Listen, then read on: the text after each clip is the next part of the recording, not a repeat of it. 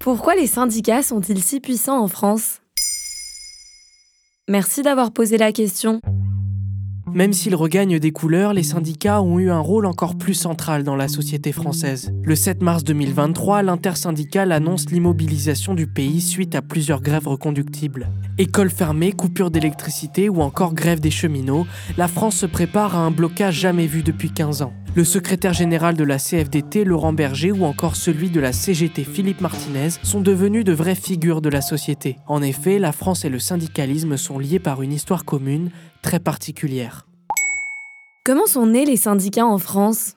Déjà, rappelons ce qu'est un syndicat. C'est un regroupement de personnes de la même profession ou de métiers similaires. Ils ont pour but de défendre le droit des travailleurs qu'ils représentent ainsi que leurs intérêts matériels et moraux. Légalisé par la loi de Waldeck-Rousseau, le syndicalisme français naît officiellement en 1884. Cependant, il en existe des traces pendant la Révolution française de 1789 par le biais d'organisations corporatistes comme les compagnons d'artisans par exemple. Les syndicats issus de la fonction publique étaient cependant interdits jusqu'à la libération du 8 mai 45. Le droit d'adhérer à un syndicat est entré dans la Constitution de la 4ème République en 1946, c'est-à-dire qu'il est pratiquement impossible de l'abroger.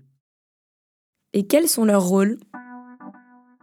Les syndicats se sont toujours distingués des partis politiques. Ils ne représentent que les travailleurs et ne sont officiellement affiliés à aucun parti. Ils s'occupent de la communication au sein de l'entreprise afin de pouvoir régler des litiges ou accompagner des salariés en cas de problème. Ils s'occupent aussi de la gestion d'organismes fondamentaux des travailleurs comme la caisse d'assurance maladie ou les allocations familiales par exemple. C'est ce qu'on appelle le paritarisme.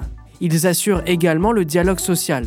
Par exemple, dans le cas de la réforme des retraites, ce sont eux qui échangent avec l'État pour faire valoir les droits des travailleurs, qu'ils soient patrons ou salariés. Le gouvernement peut également décider de consulter les syndicats dans le cadre de projets de réforme touchant au monde du travail. Ils ont donc un rôle majeur dans la prise de décision étatique. Cependant, aujourd'hui, ils n'ont pas l'impression d'être autant écoutés qu'à une certaine époque. C'est d'ailleurs ce qu'exprime l'économiste Aurélie Trouvé dans une tribune publiée dans le JDD le 3 mars 2023. Plus que sceptiques sur les mécanismes de la représentation politique, les Français constatent ainsi que leurs représentants syndicaux ne sont pas non plus plus écoutés. C'est quoi l'âge d'or des syndicats en France?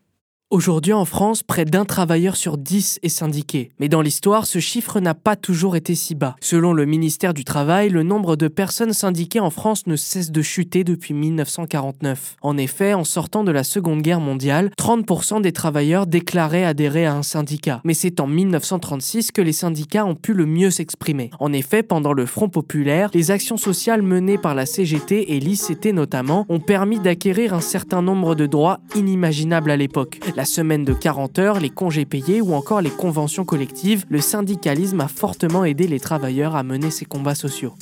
Voilà pourquoi les syndicats sont si puissants en France.